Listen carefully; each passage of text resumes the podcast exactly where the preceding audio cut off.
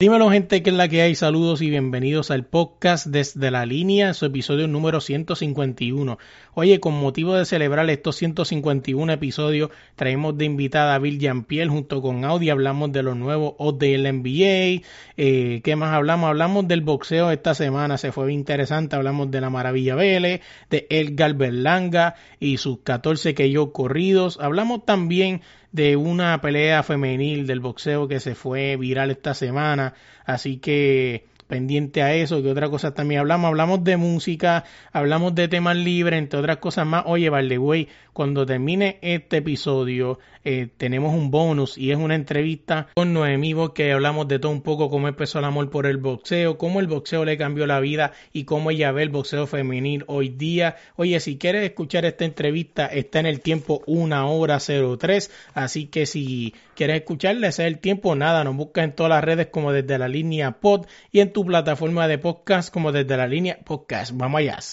Bienvenidos, bienvenidos al podcast Desde la Línea.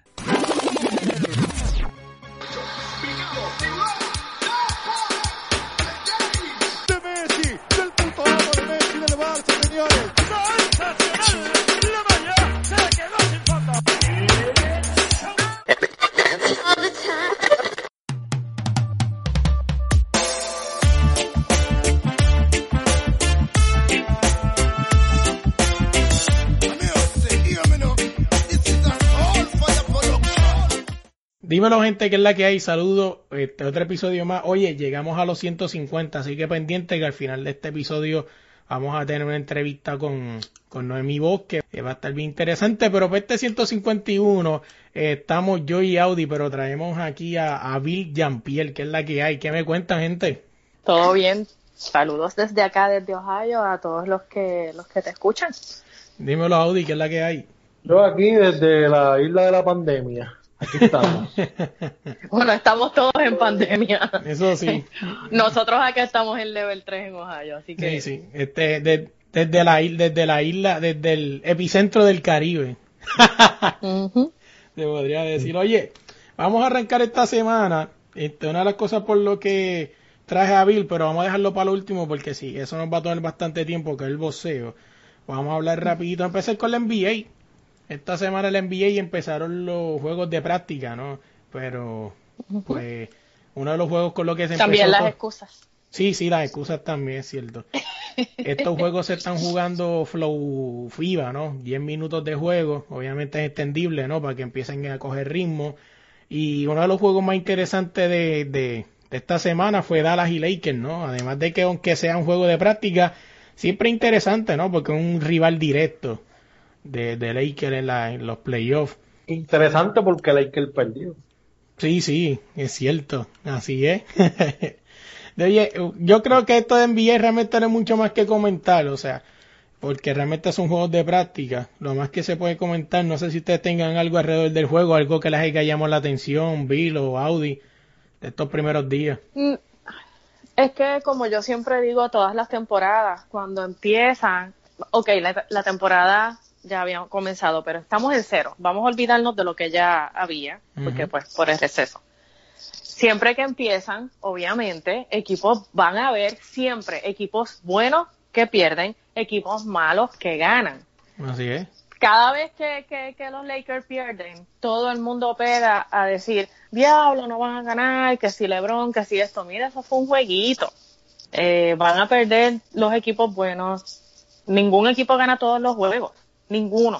Entonces, pues, para mí no es nada, yo no le presto mucha atención, ¿sabes? Uno los ve y eso, pero no le, no le presto mucha atención a los juegos en sí que pierdan y ganen. Sí, lo que estoy es más pendiente a cómo, a, a, que estén saludables, a quién, quién se lastimó, por ejemplo, Anthony Davis le dolió un ojo, ese tipo de cosas pues las voy vigilando, pero en realidad pues no, no hay mucho así que, que abarcar. Zion Williams creo que ya regresó, lo van a poner en cuarentena. Eh, los, eh, los Blazers están eh, completos, sin Ariza. Pienso que, que pueden dar una sorpresa, pero pues nada, empezó, hay que ver, hay que ver cómo siguen. No, así es. Audi, dime algo que, que te haya llamado la atención de estos primeros días de, de práctica. Nada, me llamó la atención, pues eso mismo, la crítica, Lakers perdió y todas las redes sociales se inundaron de memes y un montón de cosas, pero nada, todo normal. Hay No, que esperar. No, así, así es. Oye, una de las cosas que también me llamó la atención esta semana en la burbuja de la NBA eh, son varias. ¿No vas a hablar de Carmelo? Eh, no, pues Carmelo está entrando en ritmo, tranquilo, déjalo ahí. Le tiré, le tiré la buena ahí para que, para que me lo, para que me lo no diga. Dije que los Blazers están ahí, están completos, están sin Ariza, pero creo que, que- creo que están bien. No, Carmelo sí, bajó de peso. Sí. Sí, él estaba practicando con el nene. lastimosamente es como yo digo, que lástima que viene a coger la, la carrera en serio ahora, ¿no? Porque toda la vida siempre estuvo como medio gordito, o sea, yo pienso que pues, Bueno, la carrera en serio siempre la cogí. Eh, Carmelo ha jugado bien. Él- Sí, él- Tú dices el físico. Sí, sí. O sea, que ahora que, que se ve que, que no tiene muchas puertas abiertas, eh, eh, Está metiendo más manos. sí. Pero yo Está, digo está, que, está jorado, lo llevan ahorado. sí. Pero yo digo que Carmelo, Carmelo está buscando un espacio y todo el mundo lo sabe y Carmelo está buscando un espacio en los Lakers. O sea, Él tuvo el break y no se fue. Él eh, tuvo el break con Kobe Bryant y no se fue. eso sí. So Yo no creo que no- esté no- buscando espacio con los Lakers. ¿Tú crees que No, está, yo- que no? No, no creo. Él está buscando guiso donde se lo den. Porque Carmelo siempre ha sido así. Carmelo nunca ha tenido una visión de querer ganar campeonato. Carmelo, donde le paguen y vaya y juegue, ahí, ahí es que está. No. Así que Leonardo Ponce, ya ustedes saben.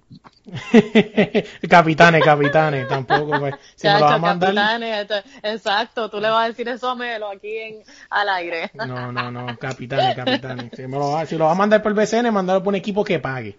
Sí. Este, Bueno, oye, bueno, Un abrazo. Lo no, pero volviendo otra vez a las cosas interesantes de esta semana, y es que la, creo que cambiaron las reglas, ¿no? Del, eh, los protocolos del COVID, creo que ya no van a estar, creo que habían hablado de algo de 15 días ahora supuestamente y que van a bajarlo. COVID o COVID. Se COVID. dice COVID. El No COVID. O coronavirus, cualquier cosa, usted El, coronava- el coronavirus, coronavirus, eh, Ah. COVID. Exacto, o sea, pues cambiaron los protocolos, ¿no? Y ahora creo que lo que tienes que estar solamente son cinco días. No sé si cuatro, para... creo que cuatro, ay, yo, yo vi cuatro porque Zion, Sí. por lo menos Zion tiene que estar cuatro. Mm, Yo pienso que eso de, de coger y, y bajarlo a cuatro días creo que un error. O sea, quizás sí por, por ahí se puede empezar a colar la... ¿Cómo se llama? la El declive, ¿no? De esto. No sé qué ustedes creen de eso. No creo porque, mira, es que si no tienen cuidado y se le pegó a uno porque está con el otro, el, el virus se, creo que ya a los tres días sale, en dos, tres días, según lo que tú sabes que han dado 500 mil información de, de, de, de cómo se propaga el virus y uno ni- no sabe bien, pero tengo entendido que es dos, tres días. Entonces, pues ya al cuarto día ya sabes si, si lo tienes o no, Sí, sales sí. positivo o no. Entonces, pues, en los trabajos, mira, la gente se está complicando bien brutal con que hayan temporadas. Y yo me pregunto en dónde está la mentalidad de la gente, porque tú trabajas, tú estás trabajando, Melo. Sí, sí. Ok. Audi, ¿tú estás trabajando? Ok, yo también estoy trabajando. Yo estoy trabajando desde la casa, pero muchísima gente, el 50% de la gente, maybe more, están trabajando ya fuera. Entonces, si todos nosotros estamos trabajando con las precauciones que estamos tomando y en algunas compañías no toman las precauciones bien brutales, ¿por qué tanta lloradera con que con los jugadores del NBA y con los del MLB eso? Porque son famosos. Nosotros nos estamos arriesgando todos los días. Pues así mismo como, como nosotros nos arriesgamos todos los días para cobrar, pues que ellos también. Es lo mismo. La- Ah, la- sí. el mismo riesgo que tú te corres en tu trabajo, pero que se lo corra al Harf, a Horford, que se lo corran todos los del NBA, todos los del MLB y todos los atletas, que ellos ellos ganan el triple, el- el- bueno, lo que lo que nosotros que se- seguramente no vamos a ganar en toda la vida. No, así es, así que veremos a ver qué sucede con eso. Otra cosa que también se fue viral esta semana en la burbuja es quién está recortando a los barberos en Orlando. Y es A los este... barberos. A los jugadores. A los jugadores, perdón. ¿Qué barberos están, jugando- están recortando a los Sí, jugadores? sí, mala, mala mía, mala mía. Este, el barbero que está recortando a los jugadores y es un boricua, ¿no? Su nombre, déjame ver si, si no se me escapa aquí rapidito. Eh, yo sé que es de Mayagüez. El hombre se llama algo de barber, no me acuerdo ahora, discúlpenme en esa. Pero, o sea, un boricua, o sea, que está recortando a, a, a los jugadores allá. Le armaron una, una, una barbería. Una ¿no? barbería. Al estilo del juego 2K. O sea, que parecía cómico, ¿verdad? Tú decir eso, pero mira, o sea, literalmente cuando tú miras la burbuja, la burbuja es como si tú eras jugando un juego 2K. Sí, está, está parecido. A mí no me extraña que haya sido un puertorriqueño, porque hay varios barberos allá, pues que muchos atletas eh, van. Yo sé de, tengo un amigo que trabaja con, con uno que recorta a boxeadores, eh, los jockeys y todo eso. Los, los barberos y la, y la beautician en Puerto, de Puerto Rico son bien valorados acá en Estados Unidos porque acá los servicios no son iguales. No, Entonces, allá hay mucho puertorriqueño, así que no me extrañó que fuera un boricua quien los estuviera Y recortando. esta, esta persona no es, no es cualquier pendejo, esta persona ha ido a recortar a gente como Don Omar en hoteles, o sea, es eh, a Barea, o sea, y todo eso, o sea, y es algo que tú dices, wow, o sea, que más allá que es un puertorriqueño, ¿no? O sea, es algo que tú dices, imagino que es un logro, debe ser uno de los logros más grandes de su carrera, quizás. Pues claro, la, la, el sueño de ellos es recortar gente famosa, como los de los maquillistas, pues maquillar mujeres famosas y todo eso. Tiene que estar, imagínate, bien brutal. Seguramente nunca pensó que iba a recortar lo- los jugadores de la NBA. Pues no es lo mismo recortar a Don Omar que recortar a, a- a LeBron James. No, así es. Bueno, el poquito pelo que le queda a LeBron James, ¿verdad? Ajá. Va a tirarle la mala. Sí, sí, eso no puede fallar. Oye, hablando, seguimos aquí en la NBA y otra cosa bastante interesante es que, déjame ver aquí lo tenía aquí, es que Garnett podría comprar este a los El. Timberwolves. Está, bueno, dice, dice que hizo una oferta él con un grupo de personas, ¿verdad? Pero obviamente es más fácil mencionar a Garnett para el factor marketing, ¿verdad? Sí. Claro, que a los demás. Pero la diferencia es como digo yo, la diferencia es que a lo mejor si Minnesota llega, que diga, este, Kevin Garnett llega a Minnesota, ¿no? Y pues lo hace todo bien, estoy casi seguro que no lo va a dejar a plantado como hizo Arroyo con Fajardo. Pero ¿por qué hablas así? ¿Por qué, por qué le hablas así de Arroyo? Arroyo jugó la temporada. Arroyo trató de meter mano con Fajardo. Es que trato, pero es que bregar con felo truco no debe ser Sí, fácil. pero no le tires a Arroyo porque Arroyo no fue el culpable, fue Felo. Sí, sí, No fue, no fue, no fue Arroyo, no fue Pero Arroyo. fíjate, fuera, ahora entrando, eh, eso era un chiste, gente, un chiste, un chiste. Eh, Pero- Arroyo, yo te defiendo, tú lo sabes. Pero fuera, fuera de eso, fuera de eso, y hablando en serio, yo creo que eso no es culpa, y verdad, y disculpen el brinco de la noticia, pero eh, yo creo que fuera de eso, creo que la culpa no es ni de Arroyo, ni de Felo, yo creo que realmente el culpable de esto es el BCN, por permitir que un tipo como Felo Rivera siga teniendo equipo y dejando deudas por ahí tiradas. Han estado trabajando con eso los últimos años, pero pues Sí, sí. tienen, tienen que trabajar un poquito más. Sí, eh, oye, vámonos de ahí. Vamos a, vamos a dejar eso a la NBA, pues ahora mismo Como quiera, mucho- los Timberwolves no van a ganar porque Garnett compre el equipo. Si mejoran el equipo, sí, y eso lo pueden hacer con o sin Garnett. eh, lo que tienen es que hacer buenas movidas No, así es. Oye, otra para cosa, cerrar ese tema. así es, otra cosa que también salió esta semana y es que los Knicks este contrataron a ¿cómo es el apellido De los Chicago, que de los Chicago, este, Tom, Thi- Tom, Thibodeau. Thibodeau? Mala mía mi inglés. Pues lo contrataron como bueno, aquí aquí realmente lo tira como posible, ¿no? Pero pues, otras Sí, noticias eso te, también iba, tiró es- como eso que te iba a decir que no, no lo he visto confirmado. sí, pero pues vi, parece- el, vi el rumor, pero no confirmado. Así que veremos a ver qué pasa. Realmente los Knicks es un equipo que ahora mismo no importa quién lo coja, están igual de destrozados. Los Knicks, eh, eh, su, su propósito en la vida es nunca ganar.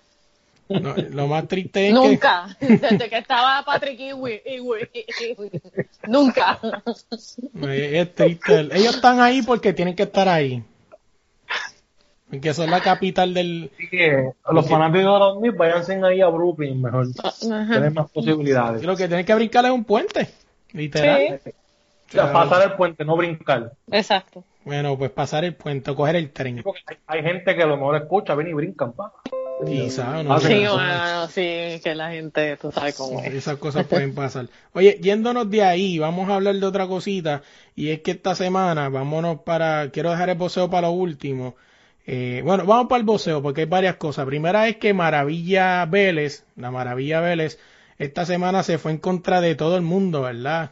Puso varios posts este, diciendo que la gente tiene que entender que si lo otro, como que de estos posts es bien señora luchona, ¿verdad? De estos que.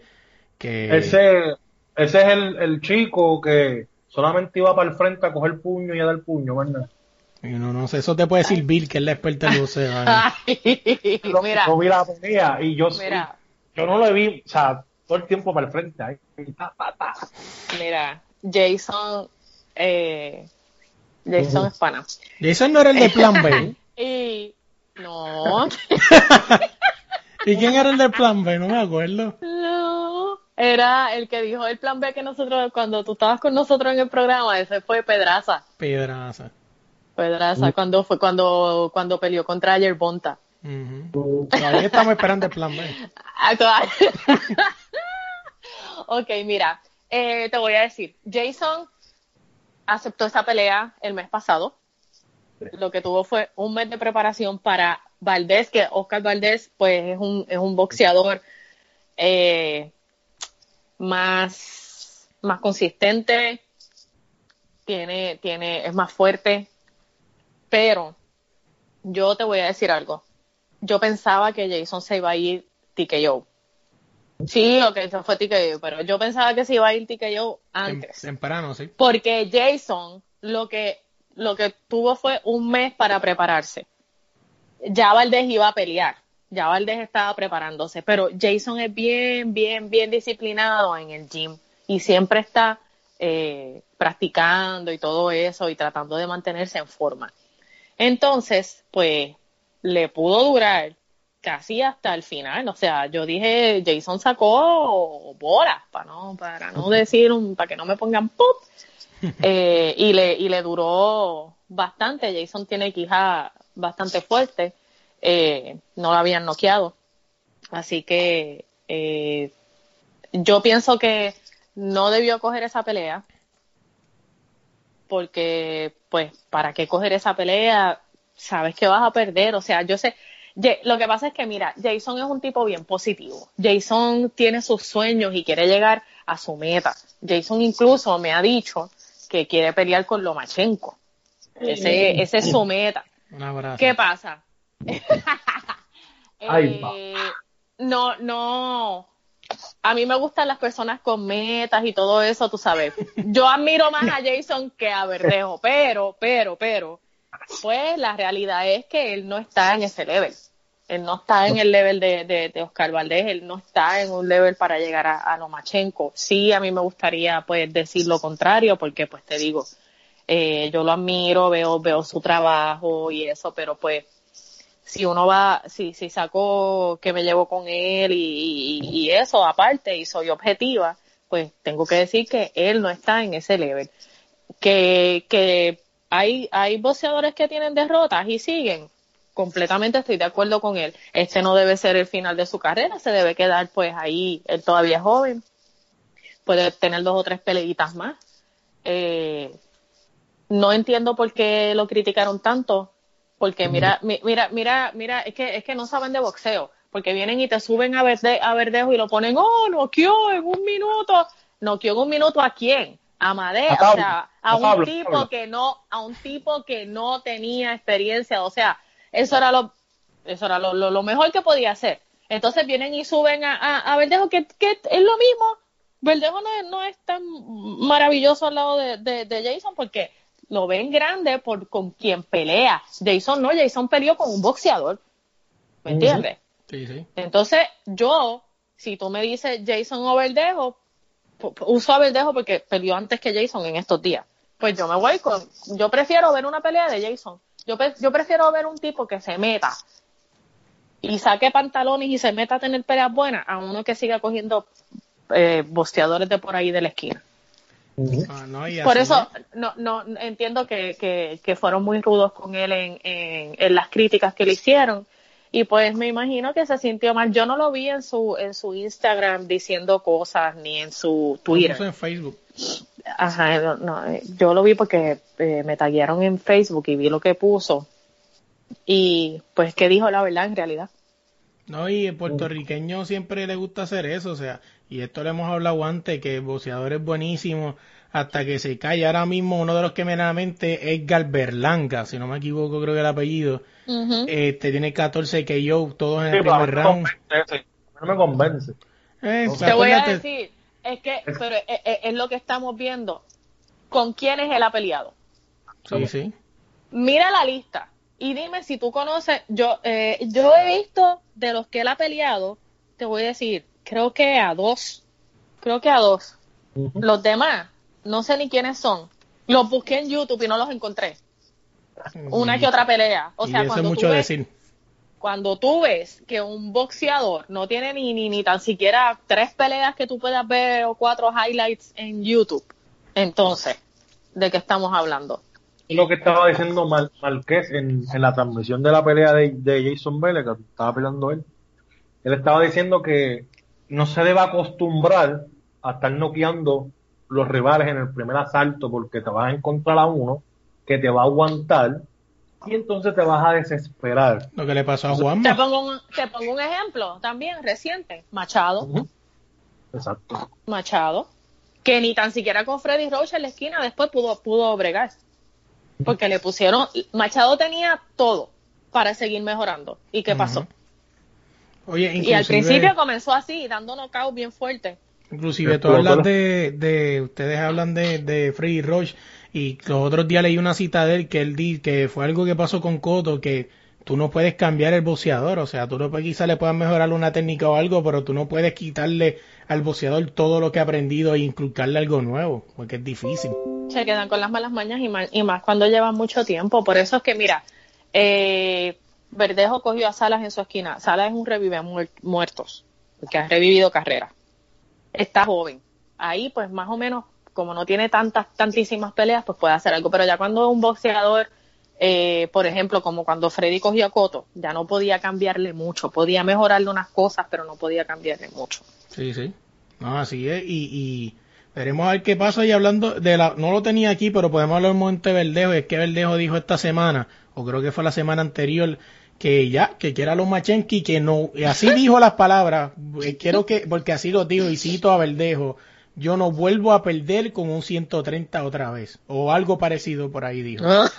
O sea, este, algo por ahí cerca dijo, o sea, que dice que quiera Lomachenko, o sea, todos sabemos que ahora mismo las 130 son el, el peso caliente, ¿no? Sin duda alguna, su caída de la motora le afectó su cabeza. Sí, definitivamente. Y se remató cuando se cayó de nuevo que se lastimó la mano. Sí, porque. Porque un tipo que no ha peleado con un boxeador bueno en cinco años, cinco años sin pelear con uno solo bueno, ni uno. Y tú me vas a decir que de, que de cinco años peleando con, con, con boxeadores de por ahí que puede pelear cualquier, cualquiera, cualquier boxeador y hasta ganarle, tú vas a querer irte al level más alto de esa, de esa, de esa, de ese peso. Ah, Está bien. Te voy a decir, yo estoy loca porque pase, porque yo estoy loca que le ganen y ya no ver, ya no, la, la carrera de, de, Verdejo para mí es bien mediocre. Puerto Rico se molesta cada vez que yo digo eso, es mediocre. Es que va a perder fea, feamente va a perder. Si es con lo macho y con Teófimo también. Él no le gana ni a Lomachenko ni a Teófimo. El que gane de los dos, de Lomachenko y Teófimo, que todavía yo ni, he elegido, no me he sentado bien a, a, a, pensar, porque es que a Lomachenko para ganarle le tienen que entrar al cuerpo. Y le ganan, porque no lo han tocado. Linares lo tumbó, le ganan. Eh, Teófimo, si le entra al cuerpo, le puede ganar a Lomachenko. Yerbonta Davis, si le entra al cuerpo, le puede ganar a Lomachenko. Esos dos yo los tengo que le pueden ganar a Lomachenko. Mira, te voy a eh, rapidito aquí, disculpa por interrumpirte, aquí está la, cita directa, dice. Yo sé que la preocupación de que si peleo con Basil Lomachenko me va a destrozar, pero están equivocados porque yo sé que oh, yo, oh, oh, como estoy viendo nuevamente, como me estoy viendo nuevamente, corrido, disculpen, ni Basil Lomachenko ni Teófilo, hablando ah, de Teófimo, Teófimo, perdón, López, ni ninguno de los 135 libras me va a ganar, dijo Verdejo para el nuevo día. Embuste, ¿cómo se atreve a decir eso? Diantre, No ese está peor que Jason.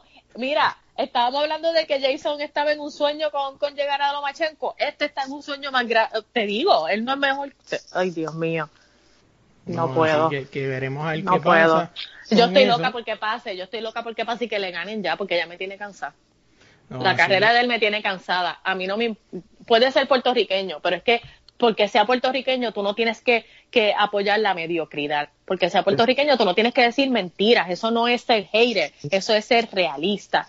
Si me buscan peleas buenas de él desde el 2015 para acá, entonces yo me callo la boca. Pero busquen la carrera de los boxeadores con que él ha peleado, porque eso es lo que yo miro. Yo miro con quién tú te vas a subir y miro con quién él peleó, para yo saber si ese es bueno o no. Yo lo dije. La última y- pelea de él fue, la última pelea buena de él fue Najera, en el 2015. Yo lo dije Estamos en el que, 2020. que, que si Verdejo quiere empezar por la redención, lo primero que tiene que hacer es buscar al loquito Salas aquel y ganárselo a sí mismo en el primer round como se ganó a este. Y podemos hablar de algo. ¿Sabes qué pasa? Que la gente dice, ah, ellos pelearon y, y, y, y le duró, pero ¿hace cuánto? Mira, es como salido. Yo digo, nadie le ha peleado mejor a Lomachenko que Linares y después Pedraza y la gente, oh, tú no sabes de boxeo porque no mencionó salido. ¿Cuándo, ¿Cuándo peleó con salido? Dime. Pesando.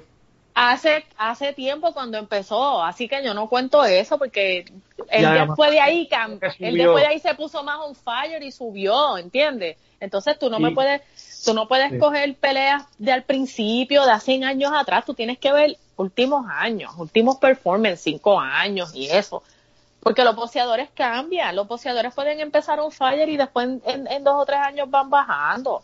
Así es. Dime, Audi, ¿qué ibas a decir qué? No, que Salido creo que en esa pelea estaba pesando más de lo que era permitido este con, con Lomachenko. Subía Ajá. pesando mucho más. Exacto, y eso da venta, y eso da ventaja, eso fue lo que lo que estábamos comentando, lo que te comenté ahorita. Bueno, eso solamente le da ventaja a un verdadero boxeador, porque Coto subió, este, bueno, Canelo subió casi 30 libras más arriba de Coto y no le hizo daño. No le hizo na- no le hizo- por eso es que yo no lo pongo, eso eso era lo que estábamos hablando ahorita, por eso es que yo no lo pongo a él ganando esa pelea, porque subió un montón, no le dio ni un knockdown, ni uno. Bueno, ¿Sabes? y tampoco pudo noquear al, al loquito de Julio César Chávez Jr. No, ajá. O sea, A la Barbie, a la Barbie. Sí, sí. A la Y ese Barbie. tipo es loco, ese tipo, ese tipo ni, ni tan siquiera se prepara bien, eso es lo más inconsistente en el boxeo, pero Oye, pobre, ¿Qué pobre, pobre Julio César Chávez, bendito. Se dio con, el, con un hijo que le dañó el, el, el apellido y ahora aparentemente alega ser, parece ser, no, según un video que ahora también parece que se va a ir para el boxeo femenil porque según lo que vi hay un video de ahí bien sexy modelando. Ah, Pobre Vamos Julio a. César Chávez, yo creo que ese hombre se ha morido de un cor- del corazón. yo creo que ya él, yo creo que él ni le importa. No, así. Julio César Chávez es, otro que, que, que yo tengo mi, mi, mis reservas con él. No, no porque no sea buen boxeador, tuvo tremendas peleas, pero en toda su carrera, ¿cuántas tremendas peleas tuvo con cuántos tremendos Al- boxeadores? padre. El Padre, padre. sí, sí, el sí. padre, el padre. Sí. La gente Pensó lo pone, diablo que sí. Mira, búscate todas las peleas de, de Julio César Chávez. ¿Cuántos buenos tuvo?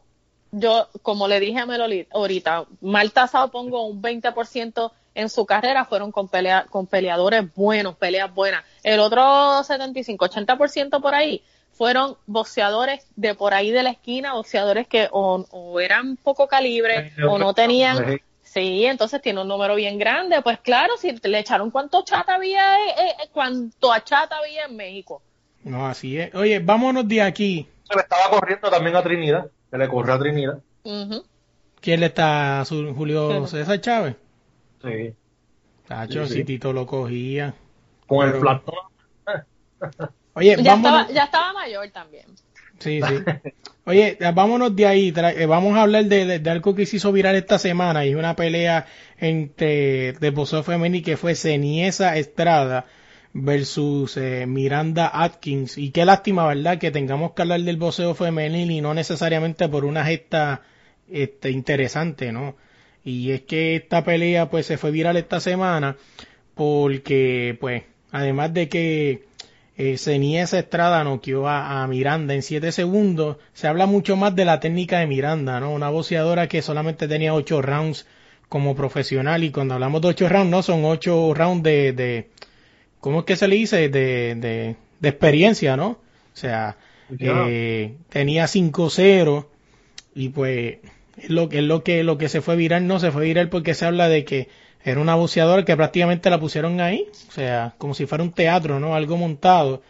Y pues quería saber que me dieron su opinión, o sea, quiero empezar con Bill, que me dé su opinión, porque la de Bill pues es una opinión que pues la leí muchas veces, pero yo tengo mi opinión, la de que fue, fue un abuso, pero como Bill sabe de esto, Bill tiene una opinión como más profunda. Así que Bill, dime algo de esto. No, mira, te voy a explicar. Eh, sí podemos verlo cuando uno lo ve como fanático, uno lo ve como un abuso. Pero cuando uno se va al plano del boxeo, de lo que es el boxeo y de cómo se mueve el boxeo, uno sabe que no fue un abuso. ¿Por qué? Sencillo. El boxeador le hacen la oferta. Si tú no estás preparado, no la coges. ¿Qué pasa? Los boxeadores, eh, los boxeadores ahora, boxeadores como ella, eh, y en Puerto Rico lo están haciendo mucho, no tienen muchas peleas, saben que los están eh, llamando para llenar un hueco, porque ella no era la que iba a pelear, era otra, ella, ella aceptó esa pelea a último minuto, por coger esos chavitos, ella es una peleadora que sabe que pues no va a llegar a mucho y coge lo primero, años. coge lo primero que se le, que, que les ofrecen por coger el dinero no son boxeadores que están pensando en su carrera, en su futuro, en, en, un, en llegar a ser campeones ni nada. Entonces, por eso a mí no me da pena con, ni lo veo injusto, porque ella aceptó la pelea a última hora. Fue como, como lo que, lo que dije de Jason ahorita. Jason aceptó la pelea a última hora. Entonces, lo hacen por el dinero, porque ese, esos son los únicos breaks que tienen ciertos boxeadores. Y pues, eh, como fanático, pues sí, uno dice diantre, qué abuso, pero eso es un abuso si a ti te dicen que tú tienes que pelear con esa persona, que es mandatorio. Pero si a ti te dicen, Melo, te voy a dar cinco mil dólares para que te suba, como si a mí me dicen, Bill, te voy a dar cinco mil dólares para que te subas con Amanda Serrano al ring. ¿Tú crees que yo lo voy a hacer? No, porque yo sé que Amanda Serrano me va a noquear en siete segundos también. Ella, ella cogió el, eh, ese guisito, ella lo sabía, lo hizo voluntariamente. que no eh. es abuso cuando tú lo haces voluntario, ¿sabes? Estás consciente, es un negocio, es tu trabajo, pues. Eso pasa, lo pasa y pasará, pasaba, pasa y pasará. Así es. Dime Audi, dime algo tú. ¿Qué te puedo decir yo? Pues mira, básicamente lo mismo, o sea, ella sabía lo que iba, o sea, tú, cuando tú eres boxeador, eh, tú estás expuesto a eso, ¿entiendes? Que venga alguien, mira, para que te trepes ahí en el ring con fulana, te vamos a pagar tanto. Y la necesidad de la persona, pues va a ser que ella acepte la pelea, ¿entiendes? Y, cogió pauta mala, pero la cogió aunque sea. Este, esperemos entonces que la vuelvan a contratar para ver otro knockout más. para hacerle el número a otra. Exactamente. En vez de siete, que sea Y Sí, no sé, las redes sociales ahora se prestan para muchas cosas también. Yo conozco gente, que hace eso, yo conozco gente, yo conozco chatas de Puerto Rico que pelean así por dos o tres mil pesos para subirle el, número a otro. Espera, esta, esto, esto no es casualidad y lo hemos hablado y esto no es hate porque es la real, o sea, esta muchacha es de del corillo, ¿no? De boxeadores de Oscar de la Hoya. O sea, estoy aquí mirando su, su récord, ¿no? De 19-0 y de las personas que le puedo, que me llaman la atención, todos, o sea, todos son récords de personas malas, un ejemplo, pero uno de los que me llama la atención es, un ejemplo, una que fue en el 2015 que fue con de, fue un debut. O sea, otro, casi todas tienen, una tiene 16 perdidas, 16 ganadas, otra tiene 10, 10 perdidas, 18 ganadas otra tenía este anterior de Miranda, otra era 7-0, pero mira la cosa, mira la cosa interesante de esto, que esta muchacha este se enfrentó a peleadoras que tenían como por ejemplo 16 y 16 y se fue decisión unánime. O sea, cuando tú peleas con una persona que tiene 16 perdidos y tú le das decisión unánime, en verdad que yo creo que no eres muy Sí, pero es que eso no, eso no, eso no tiene que ver nada, porque acuérdate que eso, eso es como ejemplo, Salido le hizo una buena pelea a Lomachenko, Ujú. pero vino Pedraza y se la hizo mucho mejor. Entonces, pelea Salido, pelea Salido y Pedraza, ejemplo. Entonces tú vas a decir, ah, no, que los dos van a estar en empate porque le hicieron buena pelea a Lomachenko. No, porque a lo mejor uno de ellos es el estilo malo que, o sea, como el estilo que, Sí, que se le dificulta. para ganarle a Lomachenko, exactamente. Eso no tiene que ver nada. Ahí las peleas de boxeo son así. Tú puedes Ah, estar sí. invicto, peleas con uno de 16, el de 16 derrotas, te hace una pelea bien, bien brutal que otro que, te- que tiene 5 nada más, ¿entiendes? También la, exacto, y la preparación y todo eso. Eh, hay mucho que, que ver, porque mira, los otros días Orlando Zurdo de Oro peleó contra un chamaco que Machado le dio knockout. Entonces, Zurdo no le dio knockout, Machado sí. Y para mí Zurdo, eh, y, y Zurdo tiene menos experiencia, pero para mí Zurdo lo veo un poquito mejor que, que lo que está Machado ahora. Eso es, depende, ¿sabes? No, Como claro, dice es. Audi. Oye, vamos a salirnos de ahí, vamos a hablar de, de vámonos a unos temas libres interesantes aquí antes de irnos ya. Y vamos a hablar de que vi un post que me llamó mucho la atención y quise traer lo que es más allá de todo la calidad de las personas, o sea, hoy en día ya el respeto y la y ¿cómo se llama? La, la empatía, ¿no? Se ha perdido. Y es que vi un post que me pareció interesante y dice así más o menos. Cada día la moral de la persona está más por el suelo. Hoy me encontré a un viejito ambulante sentado fuera de mi casa pidiendo un pedazo de pan para acompañarlo con la comida que alguien le había dado. Cuando miró la comida era comida mezclada con comida de perro. Espérate, ¿eso fue de verdad? Sí, sí. ¿En dónde? No, no fue en Puerto, no dice dónde fue, pero sale la foto, Yo- ¿no? Y la persona con la con un viejito con una comida de, de, de perro. O sea, esto se fue Comida de perro seca.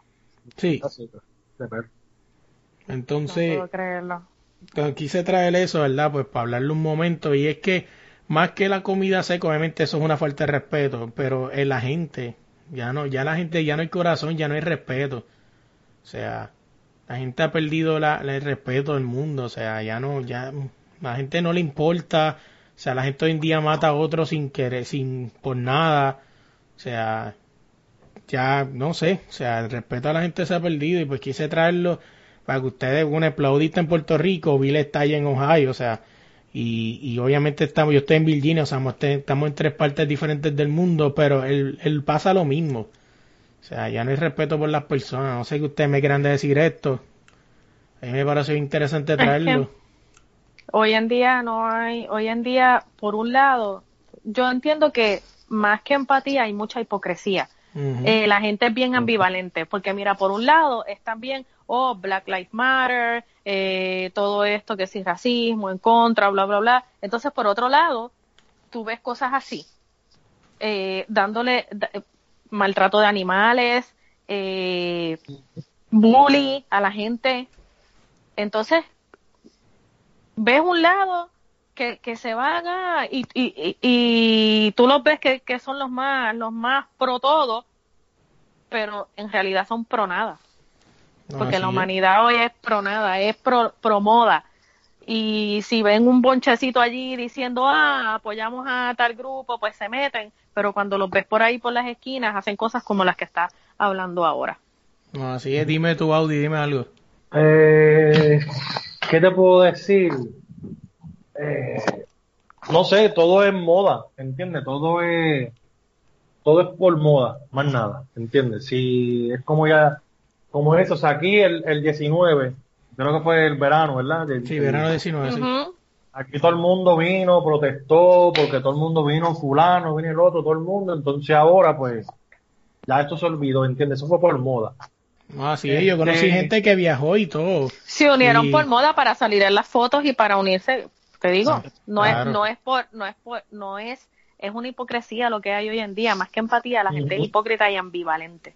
Oye, de casualidad, eh, la semana pasada, no sé por qué, me salió el tema y hablamos un poco de lo que vivió Bill Jean-Pierre, o sea, lo hablamos, el que escuchó el podcast, pues es- esta, esta muchacha que está aquí, Bill Jean-Pierre, el de la que estamos hablando la semana pasada. Oh, Cuando- hablando cuando- de no sabía. Sí, cuando estaban, ¿Qué viste, no, no nos escucha, viste. No saben que Bill no escucha. Mira, Este- es que yo soy mala escuchando, yo yo los escucho cuando cuando veo que, que tienes, como por ejemplo los otros días a, a- bueno, yo te digo cuando los escucho, pero Sí, yo sí. ni escucho el programa a mí, imagínate. Este, no, pero te, hablamos de ti porque no sé por qué terminamos hablando de lo de la mala experiencia que pasaste, no, con lo de con lo del huracán María, ¿no? Y trasladando el, el famoso tráiler para Puerto Rico. Oh, muchachos. Pero La hablamos modelo, lo de la sí, modelo. pero sí, hablamos sí. específicamente lo, de la mala experiencia que pasaste con una modelo. Sí. Este, y pues si quieres escucharlo, tienes que escuchar el podcast de la semana pasada y la entrevista con Bill. O sea, pero pues sí. O sea, Bill Jean-Pierre, eh, la que está aquí de casualidad ¿Quién fue esa misma de la que hablamos. ¿Quién ¿Cómo? lo diría, verdad? todavía todavía me, me la gente piensa eh, gente estúpida de, de, de, de- de Twitter en Puerto Rico que, que yo me quería dar pauta con eso. O sea yo ni tan siquiera pongo mi programa. Yo ni tan siquiera pongo las entrevistas que, que, que yo hago y me lo sabe eh, que yo Sí, a veces he viajado y eso. Yo ni tan siquiera hablo de eso que me voy a dar pauta con, con, con ayudar. Lo que pasa es que pues fue una situación ajá que, que, que tuve que, que, que ir a los medios para pues no había de otra forma pero la gente todavía dicen ah va a traer ayudas y todo eso gente qué te puedo decir Así que ibas a eh, allá, y son bien mal agradecidos allá también para lo de para lo de para lo de lo lo que pasó en Yauco. Yo no dije nada esta vez en la en las redes pero eso que que también en Puerto Rico entre ellos mismos se sacan los ojos. Yo Así mandé mandé una una hice la gestión para que dieran unas ayudas en, en un caserío de allá no voy a decir el nombre del caserío Sí, sí. pero el líder comunitario del caserío le estaba negando la comida a los del a los viejitos del caserío. Wow. O sea, cabrona. Yo por eso digo y, y por eso es que yo dije, mira, yo había dicho no vuelvo a ayudar, pero pues me da pena cuando me, me, me comentan algo y pues me meto, pero esta vez dije ahí sí que dije, no, ya es un dolor de cabeza ayudar a la gente allá. Y después Así es. quedas tú la mala siempre. Dime tú, Audi, que ibas a decirme qué. Con lo que tú estabas diciendo, básicamente como lo de la Goya. La gente Ajá. ponía los productos en el, en el zafacón, le tiraba fotos y los subía a las redes sociales. ¿Tú te crees que la gente cogía esos productos y los botaba? Claro que no. Ellos los ponían ahí acomodaditos, le tiraban la foto y la subían al Facebook y después guardaban las cosas. Es lo que estabas diciendo más o menos, ¿entiendes? Eso es hipocresía. y La todo. hipocresía. Oye, sí, el mejor ejemplo sobre es la que... modelo y sobre la modelo. La gente inteligente sabe eh, cómo es esa persona. Tú solamente tienes que ver fotos y los, y los revoluciones ella, y ella es bien average, ella no es en persona como, ella es bonita, ella es bonita, pero ella no es como se ve en la foto. Ah, no. No, No, no la has visto. yo la vi en persona, yo la vi en persona, ella, ella no, ella es una tri, mira, ella es una trigueña puertorriqueña bonita, eso Ujú. es, ella Sí. no es, en Puerto Rico hay muchas mujeres más lindas que ella, y con cuerpo mejor. Ahora, sí he echado un poquito más cuerpito porque he hecho más, más librita, pero ella no es así como, y de hecho ella ha salido por, a ella la cogen por ahí y le tiran retratos a cada rato porque ella es figura pública, se le pueden tirar retratos y Exacto. ponerlos públicamente. Tú no le puedes, tú no le puedes hacer eso a una persona privada, a una persona pública sí. Eh, y, y ella no, y, y lo sale, ella no es, no es como, lo que pasa es que obviamente pone fotos que le favorecen como hacemos todos. Sí, sí. Sí, Es una muchacha que te puede encontrar en cualquier playa de Puerto Uh, Rico. sí. Bien O sea. común, ella es bien común, una trigueña bonita común. Sí, sí. Oye, déjame sacarlos de ahí, vámonos de ahí, este. Bueno, el otro tema que tenía, pero si no, no, bueno, vamos a traerlo rápido en cuestión de la moda No. y en cuestión de que a veces uno apoya algo y cuando te dan la, cuando te explota en la cara, ahí todo el mundo quiere coger gabela y esto es más local y es un, un famoso activista puertorriqueño, ¿no? Y esto lo han hablado a otros lados, pero es una persona que siempre está pendiente a lo, a, ¿cómo se llama? A, a las Ay, cosas de gay, ¿no? O sea, y por los, por los valores, que si se les respeten sus su, sus derechos y todo eso, y estaba en contra, y él, y él apoyó inclusive en algún momento de que se tenía que, que poner violencia doméstica a las parejas gay. O sea, y mira, qué casualidad de la yo vida salí, que... yo salí en la Comay por eso. En ¿Sí? mi, mi tweet, él me, él me, un reply que él me dio a mí. Ay, Wow. padre. sí, sí, bueno, está cañón, pero vámonos de ahí, vámonos de ahí, vamos a hablar de otra cosa, un tema libre que también quería traer, y es que esta semana murió una de las personas, este, un afamado entrenador llamado Nathan Richardson, y se desconoce el momento, los detalles de su muerte, pero eh, Richardson fue mejor conocido por entrenar peleadores de la talla de Bernard Hawkins y también conocido por ser responsable de alertar sobre los, los vendajes ilegales de Antonio Margarito Ujú. previo a su pelea con Shane Mosley en el 2009. Él fue el que, uno de los que, de los que lo dijo. Este, Y fue entrenador de, de Bernard Hopkins cuando perdió contra, cuando peleó contra Trinidad. Contra Tito. sí, sí. Y él también fue a- al, me acuerdo, al, al camerino de Tito para los vendajes también en esa pelea. Sí, Se le estaba siempre pendiente a eso. Sí. Y que fue un tipo que, que sabía que esa marruñería estaba y ya la iba llevando. Tenía A ver, malicia. A ver qué otra cosa tengo aquí. Ah, otro tema libre, ahora sí para irnos ya. Es que quiero hablar de un cantante, ¿no? Porque a mí, me- a mí siempre me fascina esto de los One Hit Wonders. O sea, estas personas que llegan a lo, a lo alto, flow guayna, y después desaparecen. Este. Esta- dijiste eso, dijiste eso Ah. y me vino la canción de Wine en mi mente de... Que sí, así es. Eh, Guayna, o sea, los del Río. Dime qué canción pegó los del Río después de la Macarena. O sea, iba- Ay, pobre. La Macarena. Sí, sí. Oye, quiero traerles a este artista. Su nombre de pila es Robert Matthew Van Wicklet. Pero a ver si les digo así, ustedes no van a saber quién es, pero si les digo Oh, Vanilla yo sí, Ice. yo sí sé quién es. si les digo Vanilla Ice, quizás sepan, ¿verdad? Y es que este, can- este cantante pegó, creo que una sola canción, según Él lo que sacó leí. dos, él sacó dos, pero Rolling y My Five Point Five. Esa de del carro, él no la pegó, no la pegó así como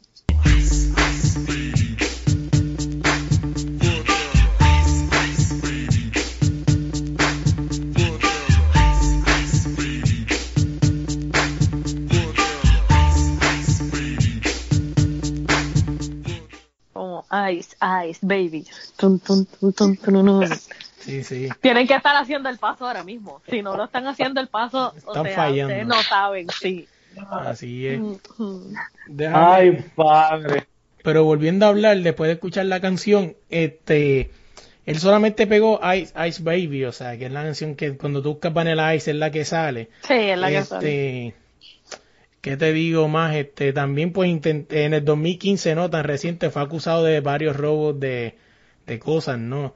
Y pues, pero lo más triste de esto es que, como, como él dice, ¿no? Y como muchos raperos han dicho, cuando te robas algo y sales en las noticias, pero cuando resulta ser que son embustes, ahí nadie te cubre.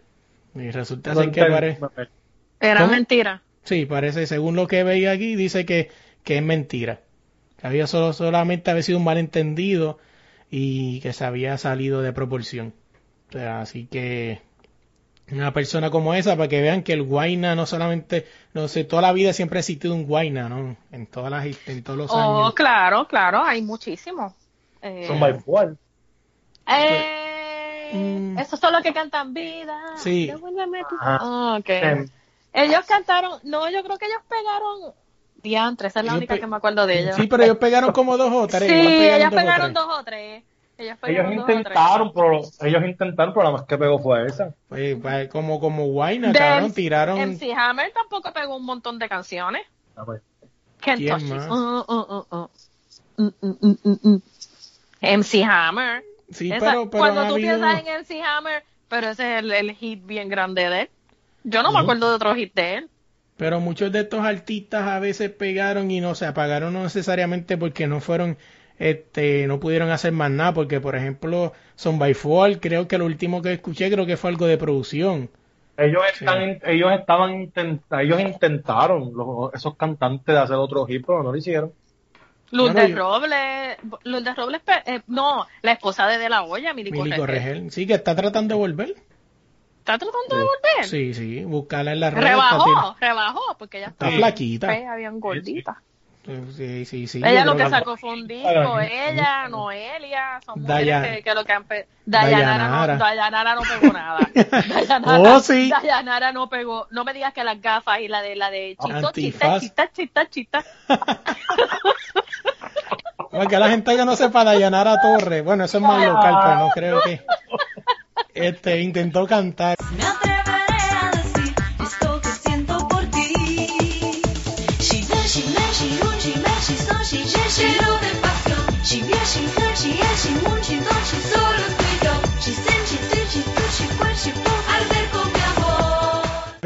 Intentó hacerla cantar, pero no pudo. no, él no estaba con ella. ¿No estaba ya? No, Ah, pues, eso pues. fue antes, antes Ah, de él. Imagínate, gracias a Dios. Oscar de la olla también intentó Alguien, cantar. alguien tiene que enviarle eso a ella para que se acuerde de esos años bochornosos. Ella lo puso, ella lo puso. Ella lo pone, ella no tiene vergüenza. Dios Sí, sí. mío, Sí, lo pone, lo puso hace poco. No hay nada peor que tú no tengas vergüenza, coño. no, Oscar de la olla intentó cantar Ven a mí. Ven a mí, amor,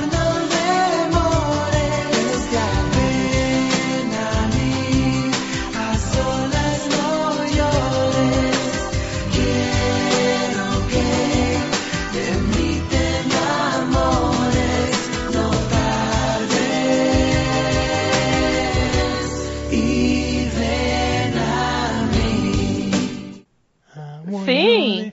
Búscatela en YouTube, Bill. Bill Sí, Bueno, pero espérate, hay, hay par de, hay par de, de, de baloncelistas que han tratado de cantar. Kobe trató de cantar, Shaquille yo creo que también, este... Damian Lillard está ahí bastante metido en eso, él se cree que es cantante. Tani García. Carlos Arroyo. Carlos Arroyo, ah, pero mira, Carlos Arroyo pegó la canción que tiene ahora, Sí. a nivel 10, ese sí que está fatalito. No, Ali. Se salió los otros días una entrevista con un corte de, de, de un disco que va a tirar. Sí, Ay, Ali. Dios Black, mío, pero ¿por se llama. qué? Se llama por- Corazón Negro, el disco que él va a tirar. Sí. El que siempre ha querido cantar es Carlos Arroyo. Él tiene un. Es que como se pasa con Luis Fonsi y Daddy Yankee. Sí, pero- con- pegó. y, y Nicky Jam pegó esta última. Sí, No, la y, pegó, y pegó la de con Yomo. La de. ¿Quién pegó? Carlos Arroyo. Sí, no fuera broma, no estamos bromeando. Yo no sabía que había pegado otra. De hecho, a mí esta. Ay, A mí lo oigo tan. Es que Carlos Arroyo tiene 40 años. Entonces tú, tú, tú te pones a cantarme Baila reggaetón.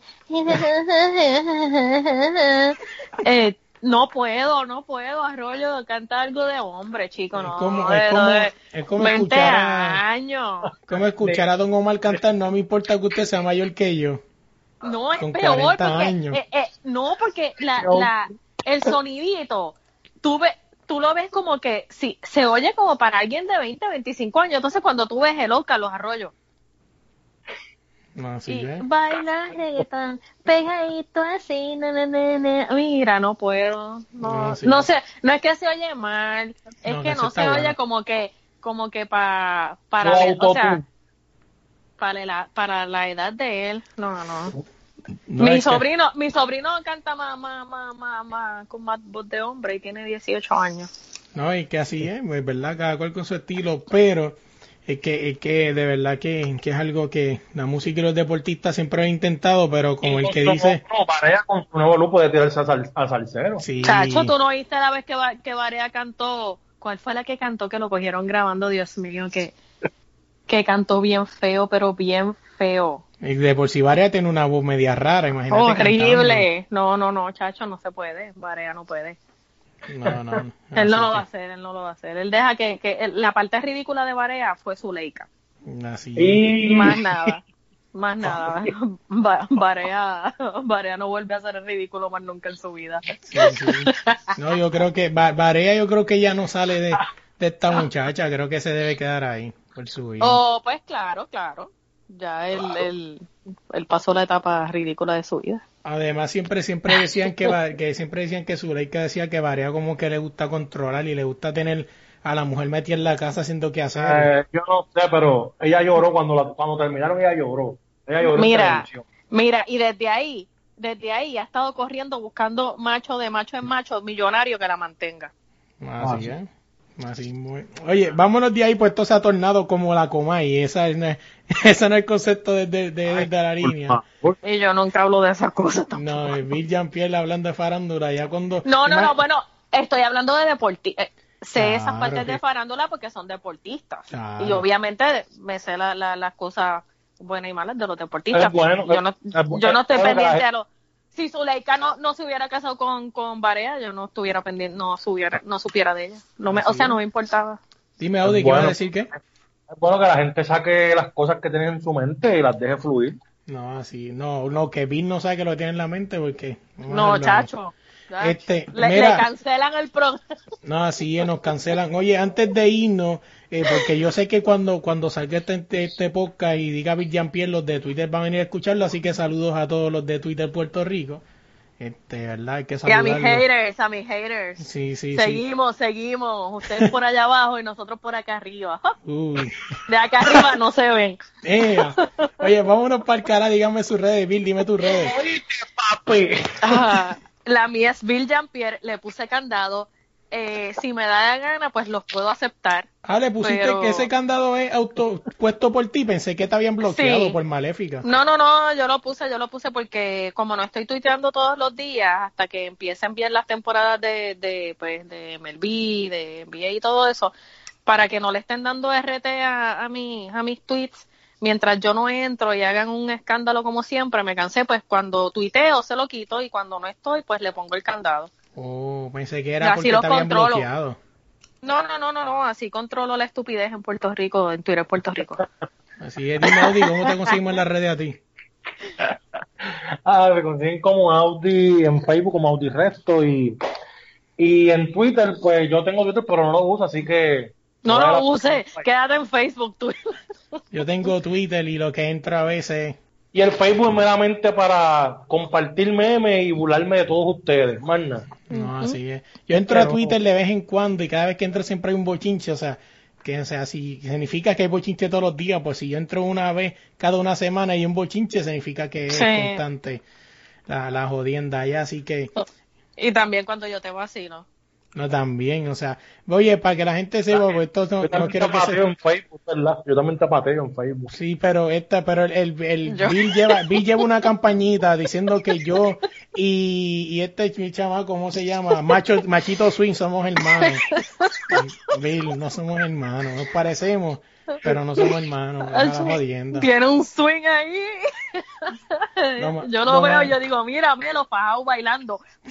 Sácalo a bailar. Oye, a nosotros nos consiguen en todas las redes como desde la línea podcast. eh, nos consiguen en todas las redes como desde la línea pod y en tu plataforma de podcast como desde la línea podcast. Oye, gracias Bill por venir. A la Eh, orden. Siempre este Audi. ¿Cómo? Es bien mala, de verdad, es mala. Es mala, es mala. Bill es mala. Este, así que nada, como les dije, en todas las redes como desde la línea pod, en tu plataforma de podcast como desde la línea podcast. Gente, dale like, dale share, comparte nuestro, nuestro podcast. Y los dejamos con la entrevista que viene ahora después de esto, una entrevista con Noemí Bosque. ¿Quién es Noemí Bosque? Es una boxeadora femenil, ¿no? Este, descendiente de Boricua y nos cuenta su historia y cómo el boxeo ha cambiado la historia. Así que ese es regalito de parte de nosotros por, por este episodio 151. Así que nada, que lo disfruten y se me cuidan. Gracias muchachos y bye.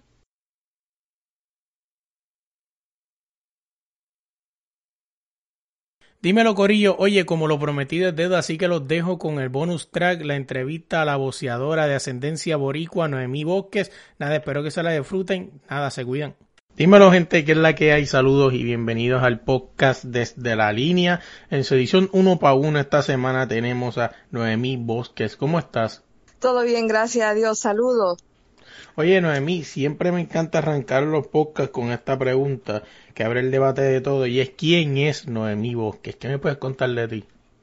Bueno, Noemí Busquets eh, es una estudiante aquí en Florida, puertorriqueña, que le gusta el trabajo de todas clases, le gusta pelear, le gusta jugar, le, le- gusta hacerle de todo, de, todo.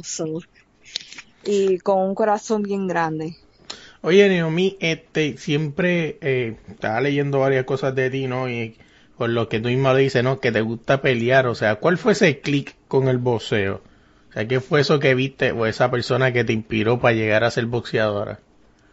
Bueno, yo a veces me pongo a pensar y, me pongo a reír porque mi familia, toda- todas las mujeres son bien delicadas, son bien, tú sabes, como eh, mujeres con el maquillaje, se cuidan bien. Y aquí salí yo la rebelde que, que no me gusta hacer nada de eso, no me gusta ni ponerme los tacos ni, ni el maquillaje. Y, y yo salí la rebelde que me gustaba pelear, no sé, no te puedo decir que tuve a, a un pa, a un papá o un tío un- o un amigo, nunca fue así, eso como, como de loco me vino de la nada. Y aquí estoy todavía eh, pegándole duro. Oye, Naomi, este, una de las cosas que, que leí, ¿no? De ti, y es que una de ellas es, eh, en una entrevista que te hicieron en KO, Knock, este, KO Knockout, y es que el boxeo te cambió la vida. O sea, ¿en qué sentido el boxeo te cambió la vida?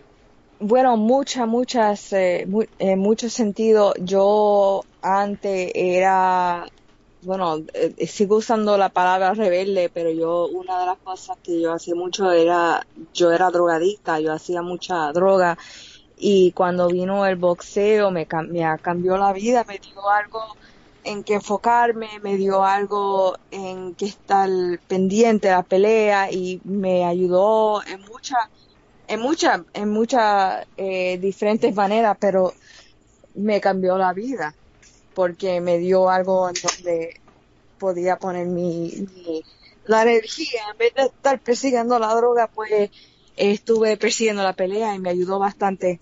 Entonces, otra de las cosas que también leí en ese, en, eh, en ese, esa entrevista fue que decidiste el boxeo por encima del kickboxing.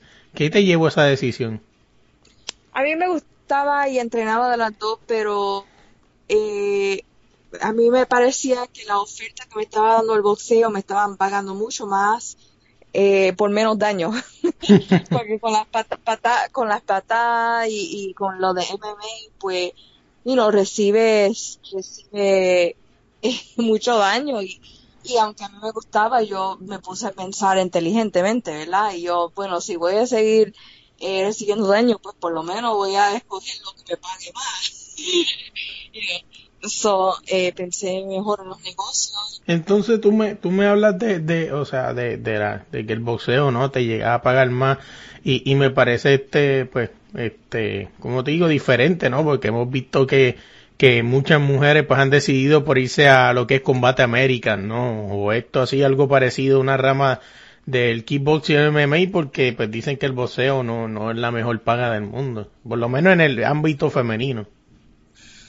Sí, pagan, pagan, es verdad que pagan un poco más en el MMA, especialmente si vas a ir a la televisión, pero no es una gran diferencia, no te están pagando eh, cin- 50 millones ni nada así, ¿entiendes? Es casi lo mismo, a lo mejor el MMA paga un poco más, pero es solamente por uno, dos, tres miles más, no es- o sea, no es un- una gran, diferencia. Y yo, a, a veces me, of- me están ofreciendo esto nuevo que tienen del, de bare knuckle fighting, que es sin guante, que es solamente con, con una o dos estiritas encima de, lo- de, lo- de los huesitos de las manos y ya.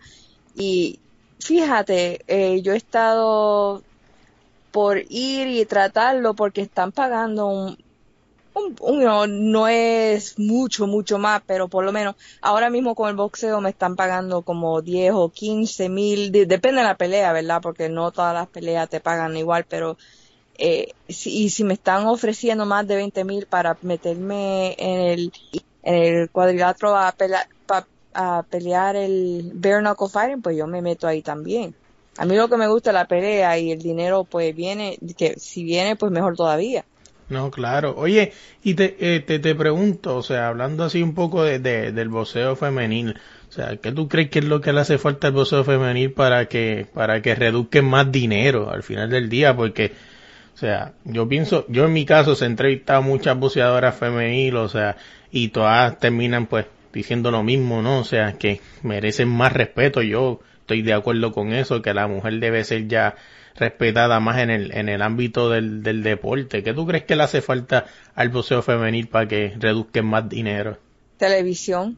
que le dé más mujeres chance de meter, que darle eh, chance para ponerla en la televisión. Cuando la, la vayan poniendo en la televisión, el televisión, pues entonces van a ir pagando más dinero, pero tienen que darnos más oportunidades y poner, aunque sea un- una pelea de mujeres entre los muchachos, aunque sea una, y así la gente se, se queda más pendiente y se ponen más interesados y pagan más dinero. Pero antes que llegue la mujer a la televisión, eso no va a pasar. Porque nadie sabe, y si nadie sabe, no van a pagar para ir a verla. No, es, es que es cierto, o sea, y de verdad que yo me sentaba a ver eh, con esto del podcast, ¿no? Em- Es, este em- ampliado, ¿no? Este, mi, mi, visión de deporte, o sea, me sentaba a ver este boxeo femenil y verdad que, que, que es como digo, o sea, es algo impresionante, ¿no? O sea, la, la técnica, igual que también el baloncesto femenil, o sea, es algo tan diferente. Y de verdad que, que es como yo digo, o sea, no sé, o sea, porque la gente no la apoya, a lo mejor el pensamiento de, del fanático mediocre de que por ser mujer a lo mejor no lo haga igual, inclusive lo hacen hasta a veces mucho mejor que, que el boxeo, que diga que el deporte masculino. Y tú sabes por qué te voy a decir mi pensar. Eh, la mujer no hace el mismo dinero que hace el hombre en el boxeo. So, entonces, muchas veces las mujeres que vemos, que vemos pelear no están peleando ahí por lo, mucho dinero que están haciendo, no es porque están ahí oh, con tremendo cheque.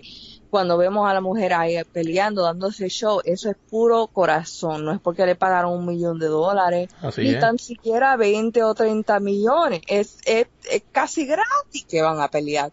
Entonces, las mujeres que vemos ahí en el cuadrilátero es porque es puro corazón, puro, puro amor y pasión del boxeo, no es el dinero todavía, ¿entiendes? Y eso es lo que le hace falta al deporte y aquí lo tenemos y bueno, poco a poco, ¿verdad? Se van metiendo.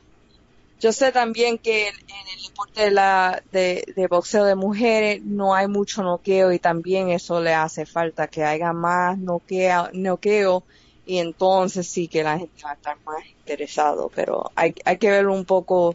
Somos, yo pienso que las mujeres tienen mucha mejor técnica a veces, pero le hace falta el noqueo.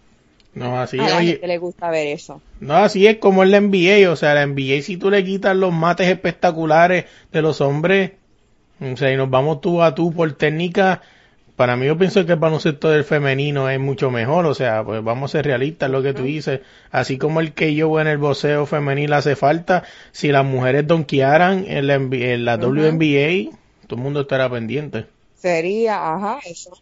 Exacto. Oye, sacándote de ahí también otra de las frases que dijiste en esa entrevista que me llamó la atención es que estás acostumbrada a pelear fuera de casa. O sea, que no es algo muy normal, o sea, mucha gente casi siempre, si casi siempre en muchas peleas deciden, o sea, inclusive hay peleas, o sea, en, en hombres y mujeres que se han caído porque el campeón quiere pelear en su casa y si no es en su casa no pelea.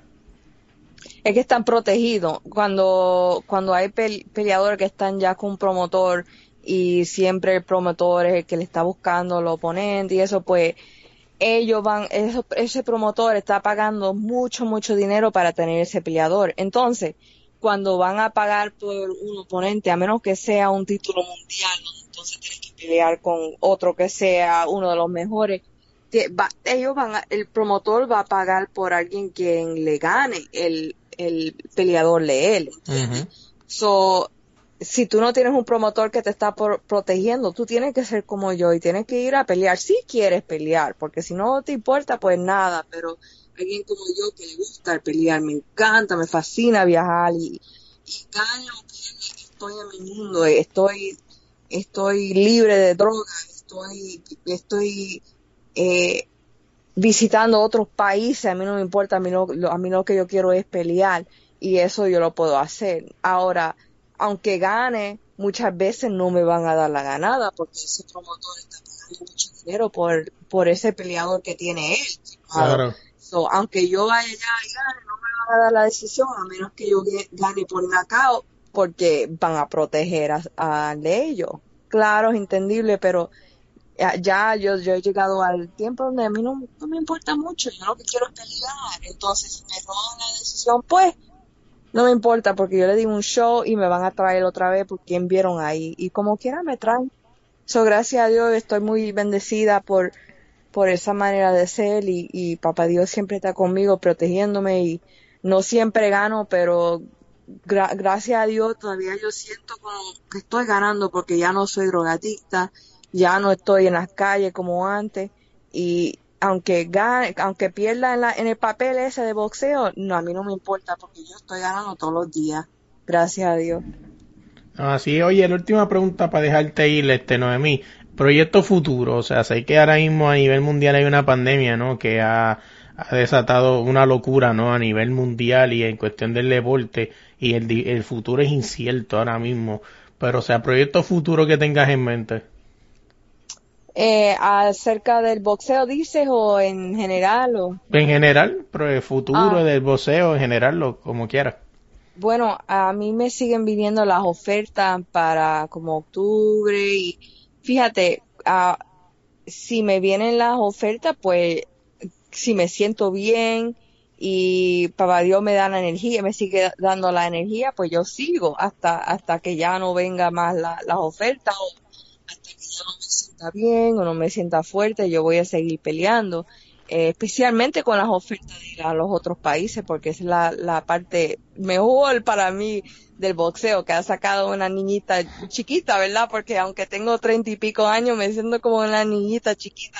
Me, me, me ha sacado de la ciudad donde estoy, me ha sacado de la droga, como le dije a usted, este, y voy a seguir hasta que tenga la energía. Lo que yo hago también es doy clases, yo doy clases de ejercicio, de, no bo- boxeo para pelear, pero para hacer cardio y para perder peso y para la gente que quiere aprender cómo defenderse. Yo, doy muy muchas clases eh, semanal y yo voy a seguir ahí.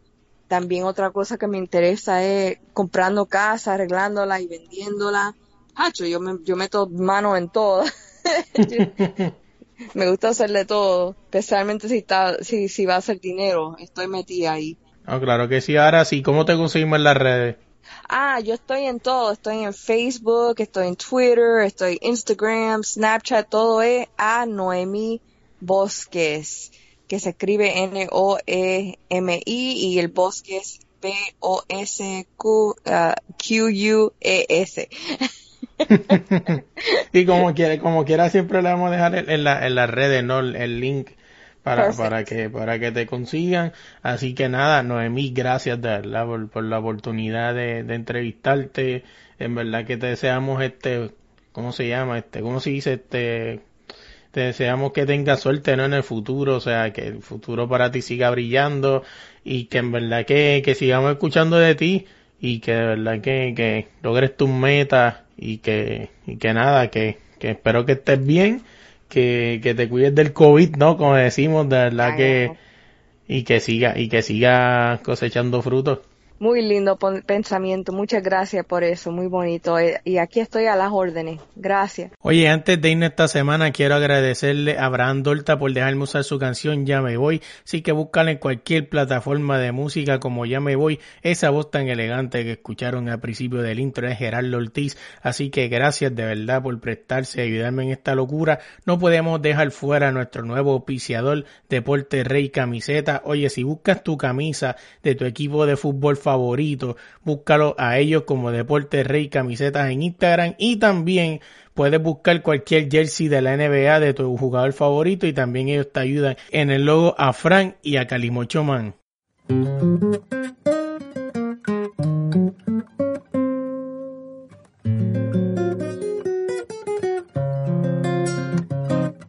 Yo me voy, yo me voy, yo me voy.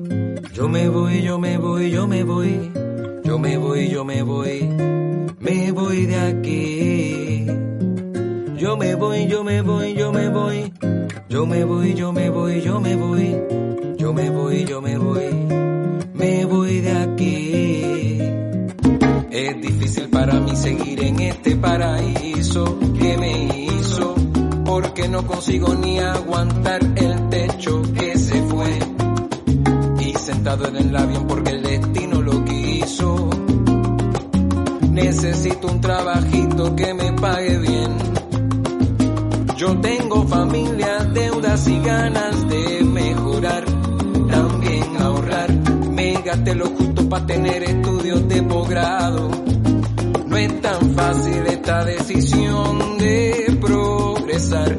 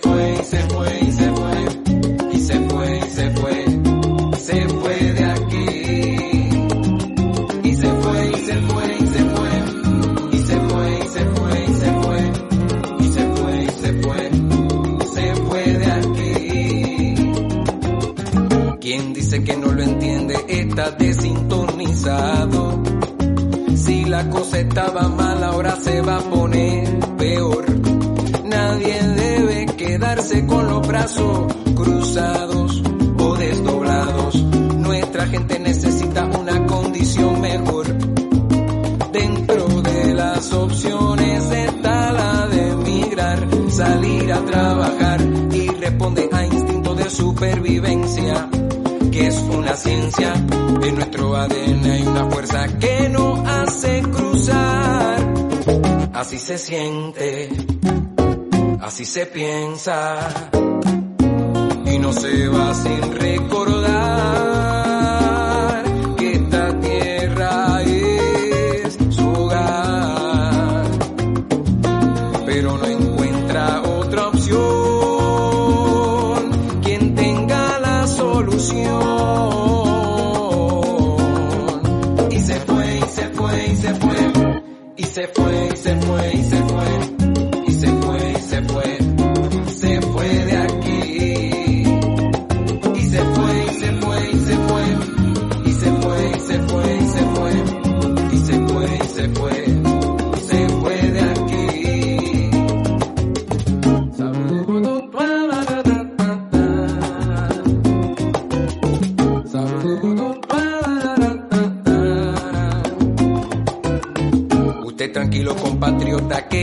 sé que